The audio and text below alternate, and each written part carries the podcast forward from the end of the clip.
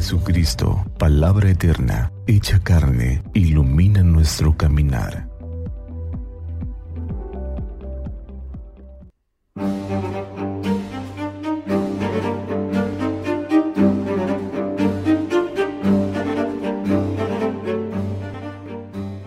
...14 de mayo... ...fiesta de San Matías Apóstol... ...del Santo Evangelio según San Juan... En aquel tiempo, Jesús dijo a sus discípulos, Como el Padre me ama, así los amo yo. Permanezcan en mi amor. Si cumplen mis mandamientos, permanecen en mi amor, lo mismo que yo cumplo los mandamientos de mi Padre y permanezco en su amor. Les he dicho esto para que mi alegría esté en ustedes y su alegría sea plena. Este es mi mandamiento que se amen los unos a los otros como yo los he amado. Nadie tiene amor más grande a sus amigos que el que da la vida por ellos. Ustedes son mis amigos si hacen lo que yo les mando. Ya no los llamo siervos porque el siervo no sabe lo que hace su amo. A ustedes los llamo amigos porque les he dado a conocer todo lo que he oído a mi Padre. No son ustedes los que me han elegido, soy yo quien los ha elegido y los ha destinado para que vayan y den fruto y su fruto permanezca. De modo que el Padre les conceda cuanto le pidan en mi nombre. Esto es lo que les mando, que se amen los unos a los otros. Palabra del Señor. Gloria a ti, Señor Jesús. Tres veces el Evangelio utiliza el verbo permanecer. Y es que este verbo implica la decisión personal de mantenerse en una situación, en un estado, en un lugar.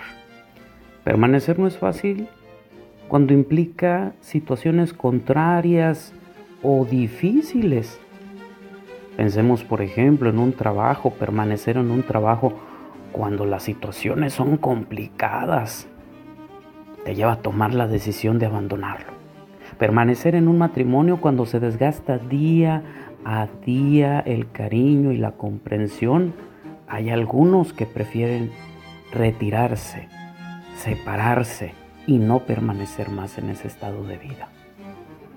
Permanecer implica una decisión.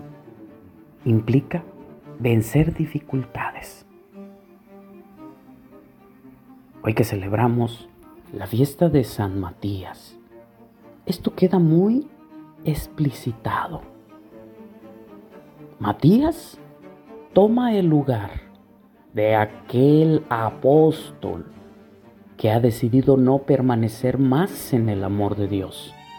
Judas Iscariote, el traidor. Él por sus debilidades no permaneció en el amor de Dios. Aquella debilidad lo llevó a tomar una decisión terrible, el suicidio. No permanecer es una opción que podemos nosotros elegir. Contrario a Judas, el traidor, es Matías. Dice el libro de los Hechos de los Apóstoles que a falta de este lugar que había dejado vacío Judas Iscariote, los discípulos, los apóstoles decidieron elegir a un varón que haya estado desde que Juan bautizaba hasta el día de la ascensión, es decir, que haya permanecido cerca de Jesús, que haya permanecido cerca de Jesús incluso en los trances complicados de enfrentamientos con los fariseos, con los saduceos, en las decepciones cuando los corrían de algunos poblados o en la misma muerte del Señor. Uno de aquellos que ha permanecido y que ha sido elegido por Dios para ocupar el cargo de apóstol es Matías. Este bonito relato de los hechos de los apóstoles nos deja entrever algo muy importante.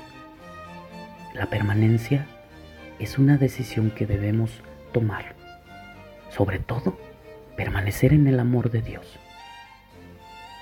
Habrá dificultades, habrá problemas, incluso habrá debilidades que te puedan alejar del Señor, pero tú debes de tomar la decisión. Alejarte, como lo hizo el traidor Judas, que sabiéndose débil, prefirió eliminar su vida y no acercarse más al amor del Señor. O como Matías, que supo permanecer firme a pesar de las dificultades y a pesar de que sabía que no era un camino fácil, pero que en él encontraría y descubriría la verdadera felicidad, la verdadera salvación. Recuérdalo muy bien, tú eres elegido por Dios. Como bien lo dice el Evangelio, soy yo quien los ha elegido. Pero de ti depende permanecer firme en el amor de Dios. A pesar de tu debilidad, vuélvete a encontrar con el amor del Señor. Porque permanecer firme en el Señor es una decisión que implica humildad para volver las veces que sean necesarias, para acercarse en contra de las dificultades, para vencer obstáculos. Hoy es una invitación que el Señor te hace a ti. Permanece en el bien, en el amor y encontrarás no solo en esta vida la felicidad y la tranquilidad, la realización, sino la salvación. Que Santa María nuestra Madre nos cubra con su manto y que iluminados por la palabra del Señor tengamos un día lleno de bendiciones.